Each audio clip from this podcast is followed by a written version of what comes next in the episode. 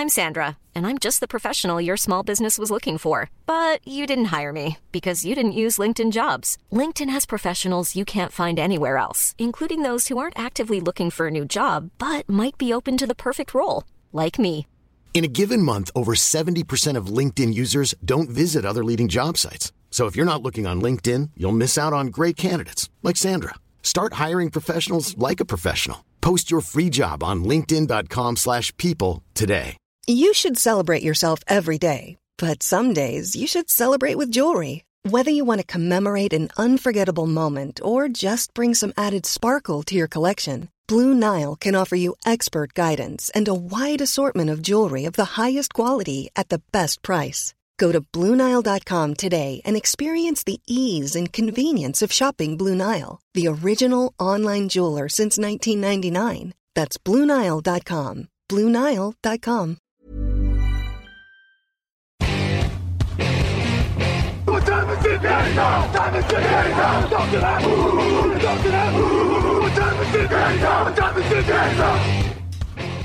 Salut à tous, euh, bienvenue dans cette euh, nouvelle émission euh, de Touchdown Actu consacrée donc à l'actualité de la draft, plus précisément aux besoins des franchises jour par jour. On vous dresse donc euh, l'état des lieux euh, des différentes équipes NFL et leurs besoins restants dans l'optique du repêchage. Aujourd'hui, honneur aux Minnesota Vikings, 14e choix de ce premier tour notamment. Euh, pas de deuxième tour en l'occurrence cette année pour les Vikings. On va développer pourquoi en compagnie de Jean-Michel Boujard. Salut Jean-Mi. Eh bonjour, bonjour tout le monde. Alors les Vikings, là encore, ça fait partie de ces équipes euh, qui n'ont pas énormément de chantiers en cours, mais qui ont encore et toujours euh, des besoins assez similaires hein, à combler année après année. On va le développer. Je le disais, pas de deuxième tour cette année, notamment parce qu'ils avaient tradé pour Yannick Ngakwe l'année passée, pour son passage éclair du côté de Minneapolis avant qu'il retourne du côté de Baltimore. Euh, mais en tout cas, du côté des Vikings, on a donc un premier et deux troisième tours malgré tout. Donc euh, on va essayer de, de bonifier ça. Troisième tour qu'ils ont récupéré des Ravens d'ailleurs. Euh, Yannick Ngakwe a fait la pluie et le beau temps dans cette draft des ça, Vikings. voilà. C'est bon à savoir. Euh, mais en tout cas, voilà, on va, on, on va développer là-dessus avec ce premier tour. Bah déjà, alors, avant de commencer par ça, on, fait- on va faire les choses dans l'ordre comme d'habitude. Les besoins prioritaires des franchises. Lesquels sont-ils, Jean-Michel, selon toi? Ah, numéro 1, c'est la ligne offensive. Déjà, il y a Riley Reef qui est parti, mais je pense que même s'il était resté, on aurait dit la ligne offensive quand même. Mm. Et il, il leur faut absolument un tackle. Ils ont essayé l'année dernière en prenant, mais assez tard dans la draft, Erzak Cleveland, mais voilà, ils l'ont fait jouer un peu guard. Est-ce que vraiment il va jouer tackle comme il le faisait à l'université avec Boise State? Je suis pas certain. Il leur faut absolument un tackle de toute façon. Moi, je pense que c'est le premier besoin et c'est le besoin prioritaire. Après, sans doute, euh, le poste de defensive end qui est à considérer, puisque donc euh, il y a eu le départ l'année dernière d'Everson Griffin. euh, on se demande qui va jouer à l'opposé de Daniel Hunter. Alors, il y a Stephen Weatherly qui est revenu. On Ils se demande même les- si Daniel Hunter va rester, parce qu'il y, a eu des- il y a eu des rumeurs d'échange. hein. Ouais. Alors ça serait vraiment une erreur, mais bon après euh, c'est leur choix, mais c'est c'est un très bon joueur. À l'opposé l'année dernière, ils ont pris des jeunes, ils ont pris Willekes, ils ont pris Wonum, mais bon ils sont très jeunes et puis euh, ils ont pas forcément le profil d'un super defensive end, c'est plus de la rotation je pense, donc euh, c'est un poste à considérer assez tôt à mon avis.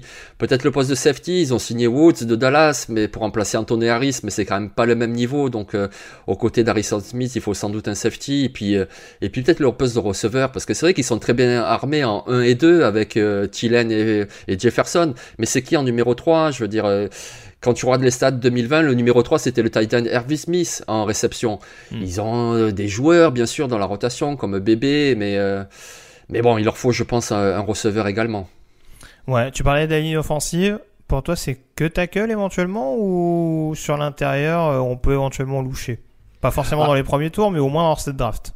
Oui, voilà, oui, tu peux bien sûr après rechercher de la profondeur, mais euh, je pense que c'est le poste de tackle qui a considéré en priorité, parce que là, si on regarde euh, leur depth chart en ce moment, alors à droite, ok, il y a Brian O'Neill, ça fait l'affaire, mais à gauche, c'est qui? C'est Rashod Hill.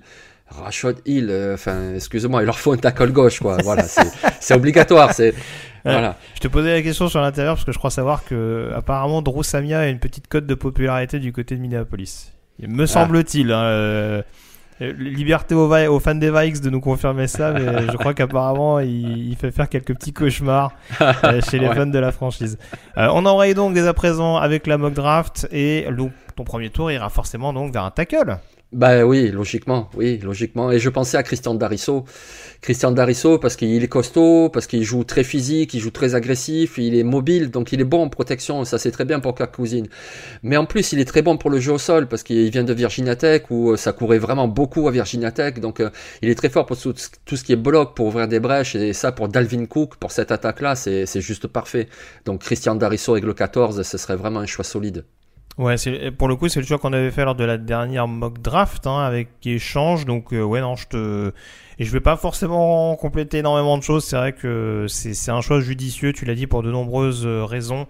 Avoir un tackle aussi, aussi complet euh, et qui pourrait permettre en plus de, de garder un, un Dalvin Cook hyper performant l'année prochaine, je pense que ce serait pas un luxe. Et ce serait même, je trouve, une amélioration assez sensible par rapport à, ce que pouvait apporter Riley Riff, qui sans démériter avait quand même, avait malgré tout certaines limites en tant que, en tant que tackle gauche en l'occurrence. Euh, on passe donc au troisième tour. Dès à présent, deux choix du troisième tour. On commence par euh, le premier. Est-ce qu'on reste dans les tranchées? Oui, exactement. Mais de l'autre côté du ballon, moi je suis allé sur euh, Rashad Weaver, le defensive end de Pittsburgh. Pourquoi Weaver? C'est vrai qu'il paye pas de mine. Quand tu regardes les matchs de Pittsburgh, euh, tu as plus l'impression de voir euh, alors Jalen Twinman en 2019 ou Patrick Jones en 2020. Mais en fait, Rashad Weaver, en deux saisons, les deux dernières saisons, il a fait 28 plaquages pour perte, dont 14 sacs. Donc déjà, il est productif. Ensuite, il est costaud. Donc il, on a vu ses stats, là, je viens de les donner. Donc il attaque la poche, mais aussi il défend la course. Et puis on se dit, ouais, mais peut-être il est pas assez athlétique et puis il a fait son Pro là. Il n'y a pas de combine, mais le Pro c'est important. Et puis on a vu son Pro quoi. Et voilà, il a fait euh, des temps au shuttle et au trois cônes, c'est-à-dire euh, des ateliers où on voit vraiment la mobilité, la rapidité sur des petits espaces. Et il a été très très performant, c'est-à-dire par exemple au trois cônes, il a fait 6,98. Euh, c'est un temps qui est mieux que beaucoup de receveurs ont fait à leur Pro Donc c'est dire sa mobilité, alors que le gars c'est vraiment un gros gabarit. Donc moi je trouve que Rashard Weaver au troisième tour, en plus en pendant de Daniel Hunter qui est un joueur plus vif, plus athlétique ça serait juste parfait. Ouais, c'est sûr. Après, il y a juste ce petit point d'interrogation selon moi sur Weaver, c'est la question justement de, de l'hyper-rotation à Pittsburgh. C'est-à-dire que, à mon sens, il tournait un peu plus que Patrick Jones. Et je pense qu'il va y avoir l'interrogation sur.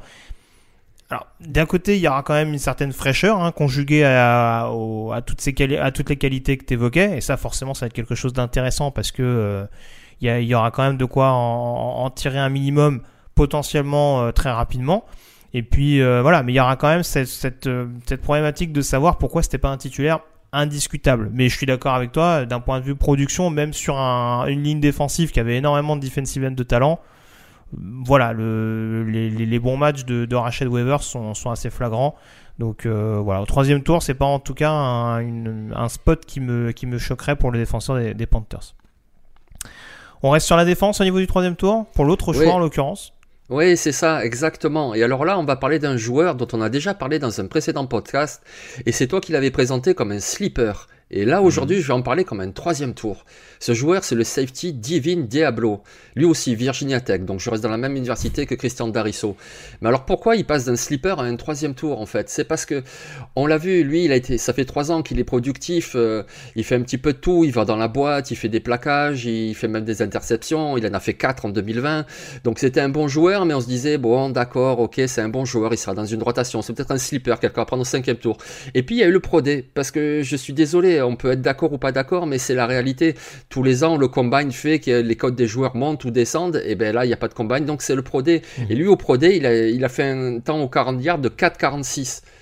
Et vu son gabarit, puisque c'est un gars qui fait 6'3 220, euh, excusez-moi, ça, ça, fait quoi? Ça, ça veut faire du 1m90 et 100 euh, kg, un peu plus de 100 kg. C'est vraiment un gros gabarit. Il court en 4,46. C'est exactement le même temps que Jeremy Chin. Alors je dis pas qu'il va être aussi bon que Jeremy Chin, mais voilà, un joueur qui est physique, qui est athlétique, qui sait défendre la course, qui en plus a de bonnes mains, de bons instincts. Et avec un Mike Zimmer qui s'est plaint du, de jamais avoir une défense aussi mauvaise, ben voilà, là il va avoir un bon joueur. Ah, c'est ça. Ce sera peut-être pas un nouveau Jeremy Chin, mais en tout cas, il pourra apporter la variété que qu'apporte le, joueur des Panthers depuis son arrivée en NFL, c'est sûr. Au côté d'Harrison Smith, en plus, ça ferait vraiment un super duo, moi je trouve. Ça serait à la fois complémentaire, à la fois physique, c'est ce que semble vouloir euh, Max Zimmer, et moi c'est ce qui me plaît beaucoup dans ce choix. Et je pense que avec leur deuxième, troisième tour, ce serait pas du tout un reach. Oui, c'est sûr, c'est sûr. Après, après c'est vrai, on, a souvent raillé le, le Pro Day en disant bon, c'est un truc un peu entre guillemets bidon En tout cas, c'était un truc euh, voilà qui se faisait vraiment dans, le cercle de la franchise, de, du programme. Forcément, euh, voilà, vu qu'il n'y a pas de combine, on a vu que les Pro Day, il y avait déjà hein, des scouts ou des représentants de franchise, mais là, euh, voilà, même avec euh, un dispositif Covid, ils sont quand même un peu plus nombreux et il y a moyen de vérifier, euh, vérifier tout ce qui est donné. Donc euh, voilà, c'est forcément c'est des choses qui passent pas inaperçues et déjà, déjà pour Weaver et également pour Diablo là euh, que tu évoquais, c'est sûr que c'est forcément des choses qui vont faire grimper leur cote. En tout cas, ça peut clairement pas jouer contre eux. Ben voilà, parce qu'en plus, mais les tests athlétiques, c'est important. Parce que c'est pas les mêmes systèmes en université, puis en NFL, ça dépend des équipes, etc. Donc les tests athlétiques, pour projeter le niveau d'un joueur, c'est très important. Et les chiffres ne mentent pas. Je veux dire, euh, quand ils font leur saut à longueur ou en hauteur, ou même un temps du 40 yards, ça, ça ment pas sur euh, qu'est-ce qu'on va pouvoir faire de ce joueur en NFL. Donc euh, moi, je trouve que c'est important. Alors après, c'est sûr qu'un pro D pour un quarterback qui lance tout seul, à la limite, ça a moins d'intérêt, quoi. Mais par contre, les tests athlétiques, euh, ça a du sens. Et ça, ça vient en plus, tu vois, on parlait de Weaver et de Diablo, ça vient sur des joueurs qui ont été productifs à l'université. Hmm. C'est pas juste ils ont été athlétiques et donc voilà, on parle là-dessus. Non, il y, a les deux. C'est pas des Taven Bryan, c'est sûr. Ouais, ouais, voilà, c'est ça. Ouais. Ça, c'est fait. Oh, Je vais prendre un exemple qui te parlait bien. Euh, ouais.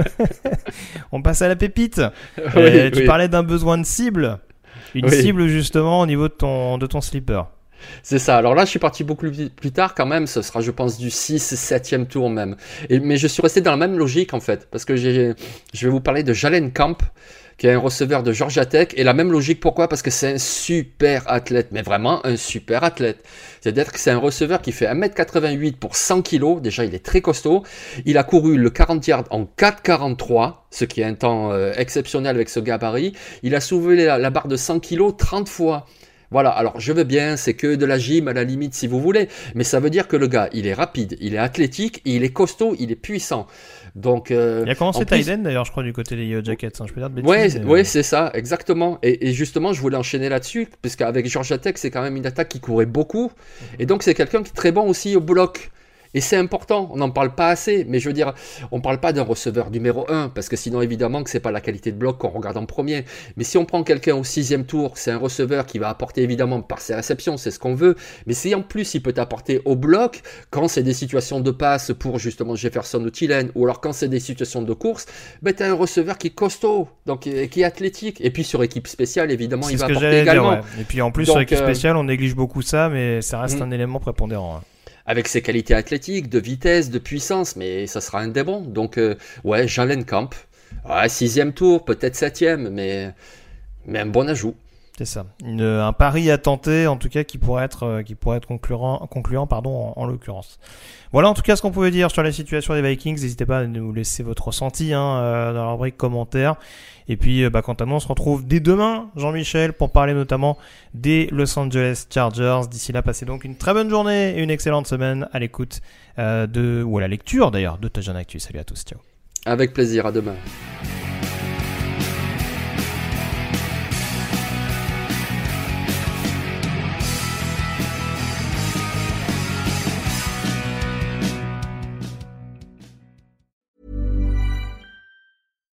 Deserves the best, and there's no better place to shop for Mother's Day than Whole Foods Market. They're your destination for unbeatable savings, from premium gifts to show-stopping flowers and irresistible desserts. Start by saving 33% with Prime on all body care and candles. Then get a 15-stem bunch of tulips for just $9.99 each with Prime. Round out Mom's menu with festive rosé, irresistible berry chantilly cake, and more special treats. Come celebrate Mother's Day at Whole Foods Market. Planning for your next trip? Elevate your travel style with Quince. Quince has all the jet setting essentials you'll want for your next getaway, like European linen, premium luggage options, buttery soft Italian leather bags, and so much more. And it's all priced at 50 to 80% less than similar brands. Plus, Quince only works with factories that use safe and ethical manufacturing practices. Pack your bags with high-quality essentials you'll be wearing for vacations to come with Quince. Go to quince.com slash trip for free shipping and 365-day returns.